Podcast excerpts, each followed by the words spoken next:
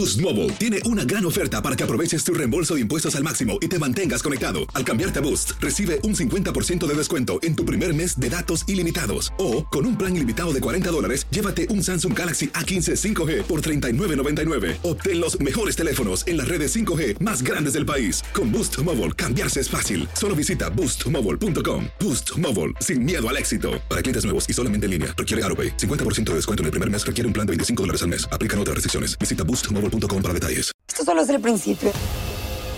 Porque lo mejor, Esto no se va a quedar así. lo más impactante, ¿Por qué? Soy tu madre. Esta mujer me robó. Por favor, abre tus ojos. está por venir en ¿Entendiste? Tu vida es mi vida. De lunes a viernes a las 8 por Univisión. Y eso sí que amerita un brindis, ¿no crees?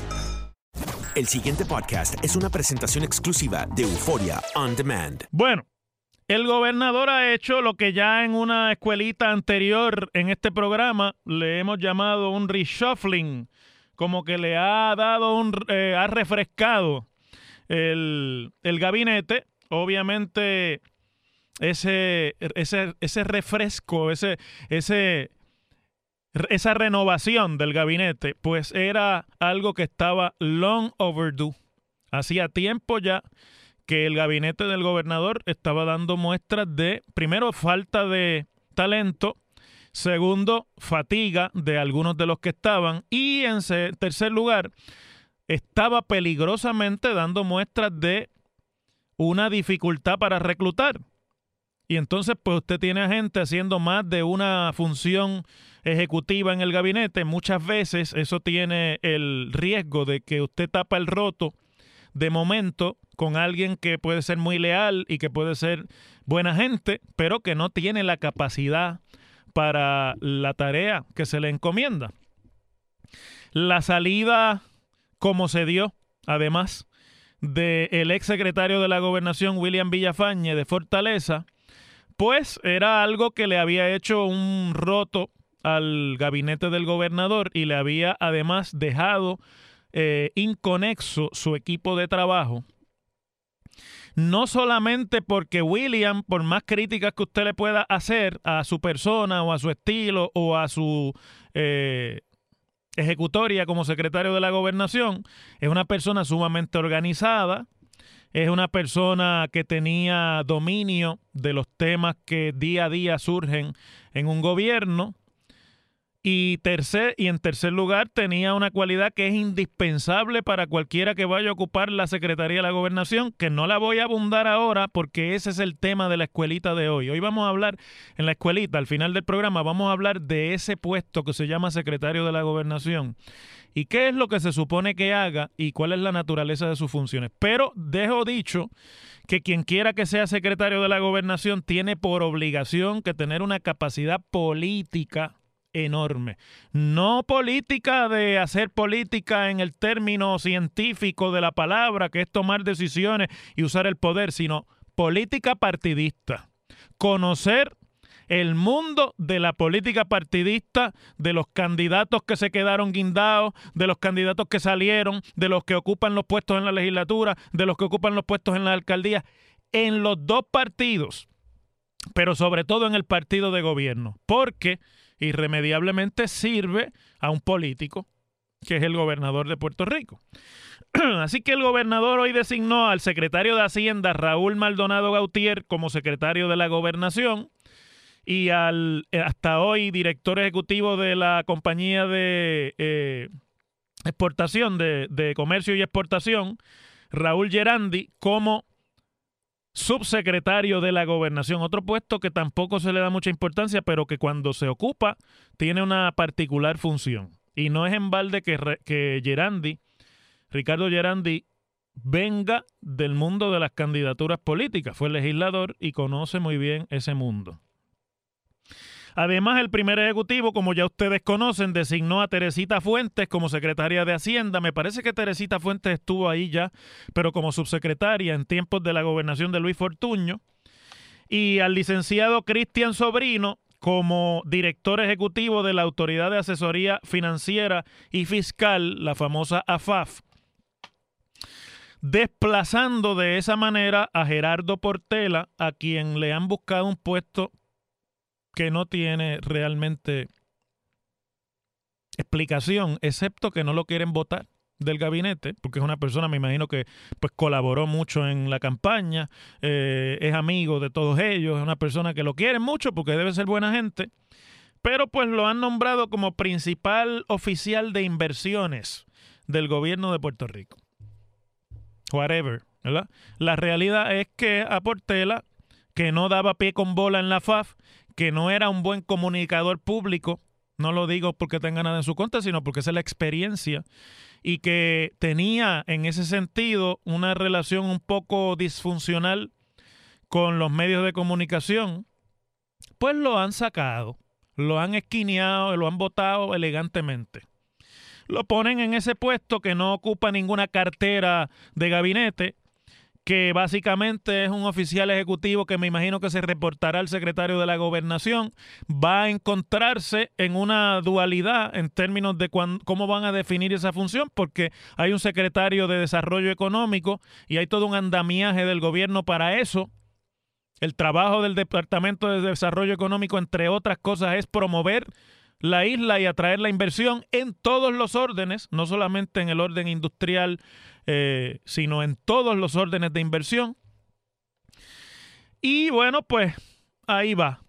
Al otro que no han votado, pero que lo han esquineado elegantemente, es al hasta hoy secretario de la Gobernación interino y de Estado, Luis Gerardo Rivera Marín, que realmente pues es uno de esos ejemplos en los que es una buena persona, yo lo conozco, es una persona eh, bien intencionada, muy comprometida con su ideal político de estadidad eh, y obviamente un colaborador estrecho del gobernador, pero en la difícil tarea de dirigir al gobierno, que es lo que hace el secretario de la gobernación, y de coordinar el trabajo del gabinete gubernamental con la oficina del gobernador, ahí no dio pie con bola. Y, y muchas de sus metidas de pata por su eh, gusto extraordinario que tiene por la exposición mediática, eh, muchas de sus metidas de pata y de cosas que se le salían eh, y que no debían ni siquiera decir, pues metieron al gobierno en aprietos aún peores, como por ejemplo el lío de si él había o no autorizado el contrato del ayudante de Walter Higgins y si sabía o no y dijo que no y lo mandó a investigar y cuando investigaron era él el que lo había autorizado y muchas otras cosas más en las que decía mentiras. Y eso en el puesto del, secretario de la gobernación, pues es fatal. Lo han dejado en el Departamento de Estado. Esta mañana escuché a Ramón Rosario hablar muy bien de él porque es una buena persona, entonces que él tiene ahí unos proyectos especiales y unas cosas ahí que pues, en realidad ya usted sabe lo que eso quiere decir. El puesto de secretario de Estado es el único del gabinete que no tiene realmente funciones específicas. Secretario de Estado hace unas funciones parecidas a las de un canciller en un gobierno soberano, o sea, un jefe de relaciones exteriores, pero bueno, no existe eso en Puerto Rico porque no existe la soberanía eh, en Puerto Rico diplomática. Eh, hace también funciones en términos de administrar unas, unas agencias y, unos, y unas oficinas que son registrales del gobierno las juntas examinadoras, los registros de esto, los registros corporativos, etcétera. Y eh, básicamente es como un secretario del gobierno. Un secretario no de gabinete, sino un secretario, el que lleva notas. Eh, y bueno, ese puesto, la flexibilidad que tiene y la, me parece a mí que la gran eh, ventaja que tiene el de secretario de Estado es que el que lo ocupe puede definirlo de acuerdo a las áreas de interés que tenga y eso han hecho muchos secretarios de Estado desde que el primero lo ocupó. Ustedes saben que el primer secretario de Estado de Puerto Rico fue don Roberto Sánchez Vilella durante la administración del gobernador Luis Muñoz Marín. Bueno, eh, ah, y el secretario de la gobernación entrante, Raúl Maldonado, pues es también el principal oficial financiero del gobierno, o sea, es como una especie de supervisor de toda la política financiera del gobierno. Añadido a todo lo que ya se pueda haber dicho sobre Raúl Maldonado Gautier, a quien yo conozco desde que es secretario de Hacienda, lo he conocido personalmente, he conversado con él, me consta que es bien PNP, que es PNP de verdad, me consta que tiene un interés eh, más allá de su servicio en el gobierno por el asunto político, aunque no me consta que tenga habilidades en el mundo de la política partidista. Me parece que a este secretario de la gobernación, como al anterior, pero en especial este por su área de expertise como contador público autorizado y abogado, y por haberle encomendado ese puesto de principal oficial financiero del gobierno, que es un puesto coordinador, no es una cosa formal, pues me parece que le va a corresponder algo adicional, que es fundamentalmente las relaciones con la Junta de Supervisión Fiscal. Es verdad que la ley promesa le otorga al gobernador una silla sin voto en la Junta, que la ocupa en este momento Cristian Sobrino, que ha sido promovido a la dirección de la FAF, pero la tarea misma de la FAF, que es lo que antes hacía el Banco Gubernamental de Fomento, en términos de todo lo que tiene que ver con el crédito y la deuda de Puerto Rico, y ahora con la confección de los planes fiscales, etcétera, le va a consumir a Sobrino muchísimo tiempo. Los que conocen a Sobrino saben que no es la persona más llevadera en términos de su estilo personal, que no es una persona simpática, por lo menos en su proyección pública. Es decir, que no está cortado con la tijera de las relaciones sociales. Y parte de lo que ahora va a tener que ocurrir en Puerto Rico cuando se resuelva el pleito que está en los tribunales sobre el asunto del presupuesto es precisamente cómo van a coordinar sus decisiones y su trabajo de una manera más funcional la Junta de Supervisión Fiscal y el gobierno de Puerto Rico y el gobernador en particular.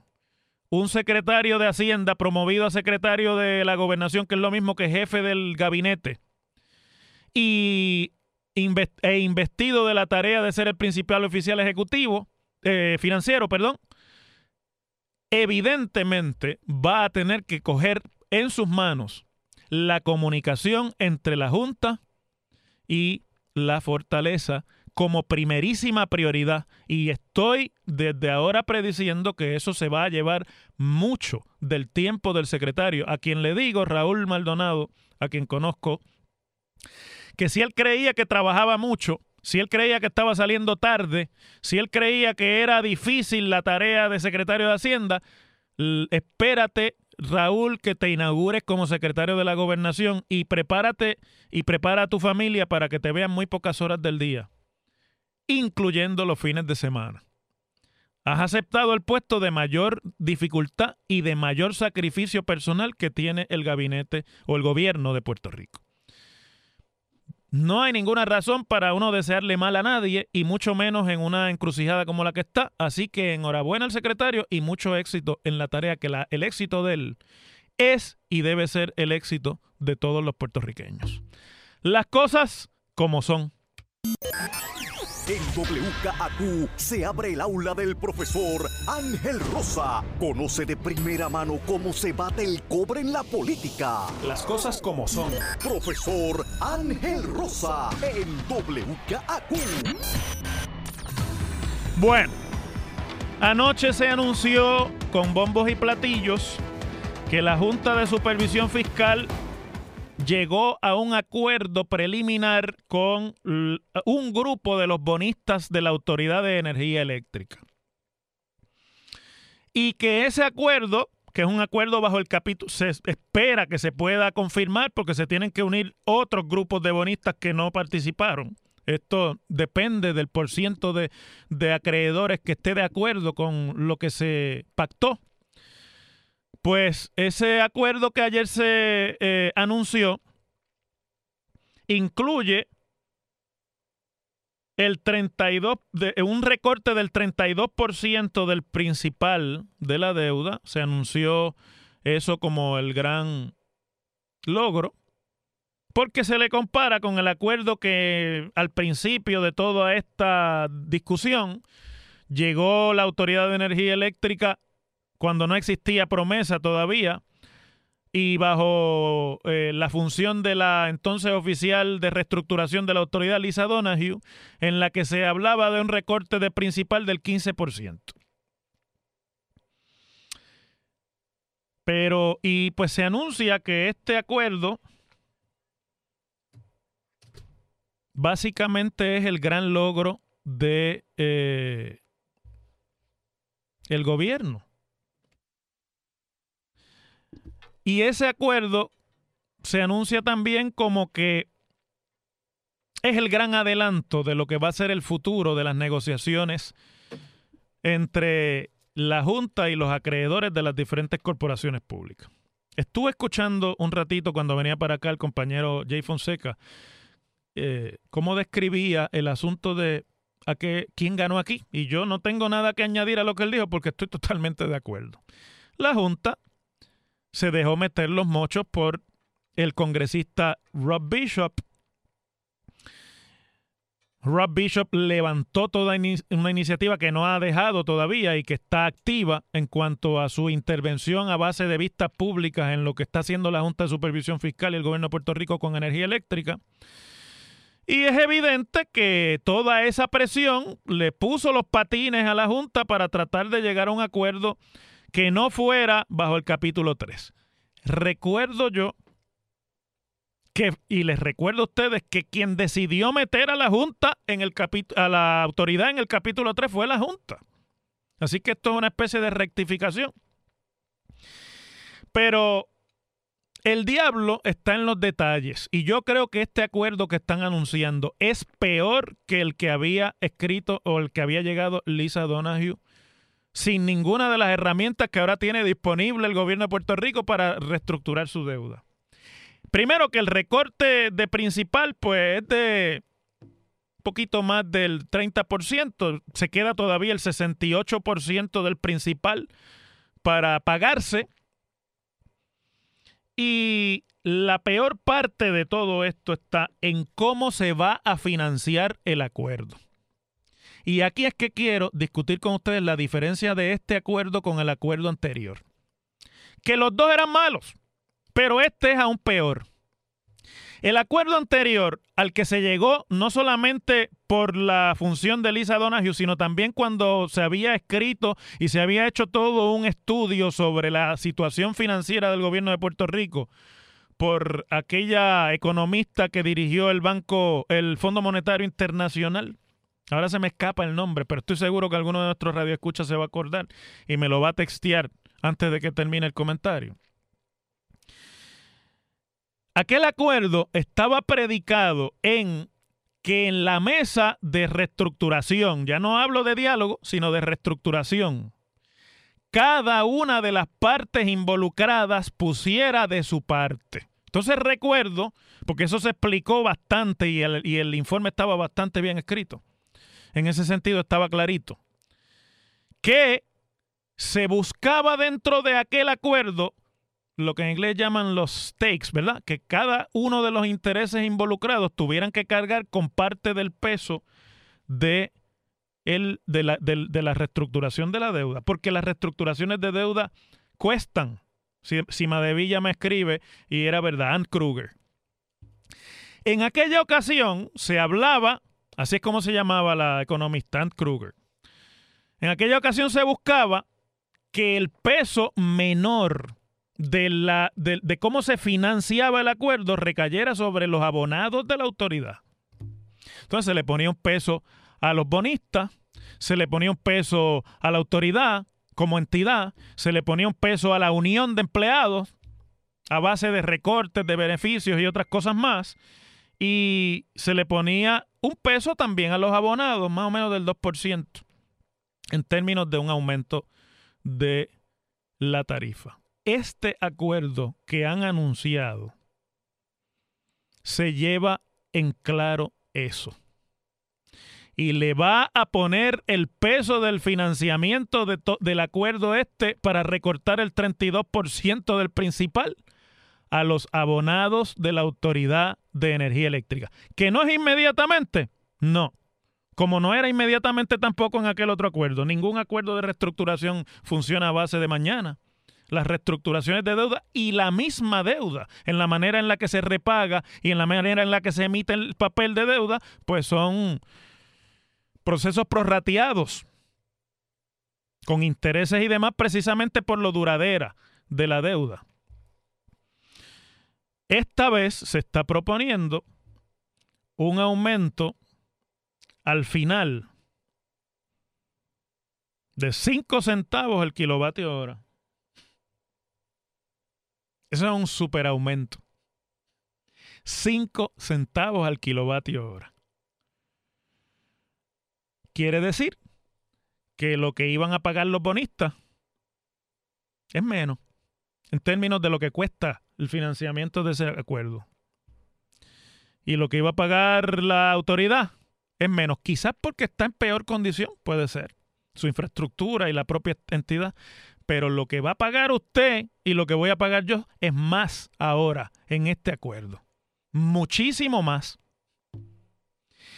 Y en ese sentido, me parece que, bueno, lo podrán anunciar como un acuerdo bajo título 6. Me imagino que lo ah, tratarán de utilizar como si fuera un modelo para lo que resta de reestructuración en otras corporaciones públicas. Pero andando el tiempo, este acuerdo de lo que va a depender y va a ser una dependencia de vida o muerte es de que se pueda reactivar con planes que todavía no han producido nadie, ni la Junta ni nadie, y la Junta menos se pueda reactivar la economía de Puerto Rico y los niveles de inversión de capitales en la economía de Puerto Rico. Porque lo que va a costar esto en tarifas de la autoridad, sea ahora o sea hasta 2030 y pico, si no hay una reactivación de la economía que sea dramática, los abonados no lo van a poder pagar y es peor todavía, quedarán muchos menos abonados, entre los cuales dividir el costo de este acuerdo que se nos está tratando de vender como el gran logro y como la gran panacea de la, de la reestructuración de deuda en la Autoridad de Energía Eléctrica. Así es como se bate el cobre en las finanzas gubernamentales de Puerto Rico. El pasado podcast fue una presentación exclusiva de Euphoria On Demand. Para escuchar otros episodios de este y otros podcasts, visítanos en euphoriaondemand.com. Boost Mobile tiene una gran oferta para que aproveches tu reembolso de impuestos al máximo y te mantengas conectado. Al cambiarte a Boost, recibe un 50% de descuento en tu primer mes de datos ilimitados. O, con un plan ilimitado de 40 dólares, llévate un Samsung Galaxy A15 5G por $39.99. Obtén los mejores teléfonos en las redes 5G más grandes del país. Con Boost Mobile, cambiarse es fácil. Solo visita boostmobile.com. Boost Mobile, sin miedo al éxito. Para clientes nuevos y solamente en línea, requiere AroPay. 50% de descuento en el primer mes requiere un plan de 25 dólares al mes. Aplican otras restricciones. Visita boostmobile para detalles. Dicen que traigo la suerte a todo el que está a mi lado. Y esa es mi mala fortuna. Basada en el clásico de Juan Rulfo, llega Univisión, El Gallo de Oro. Supongamos que la caponera puede inclinar la suerte a quien ella quiera. ¿Estás tardando en conquistarla? Con Lucero, José Ron y Plutarco Asa. Este gallo está cambiando la vida. En una historia legendaria de amor y azar. No trates de cambiarme, no lo vas a lograr. El Gallo de Oro, lunes a viernes a las 9 por Univisión.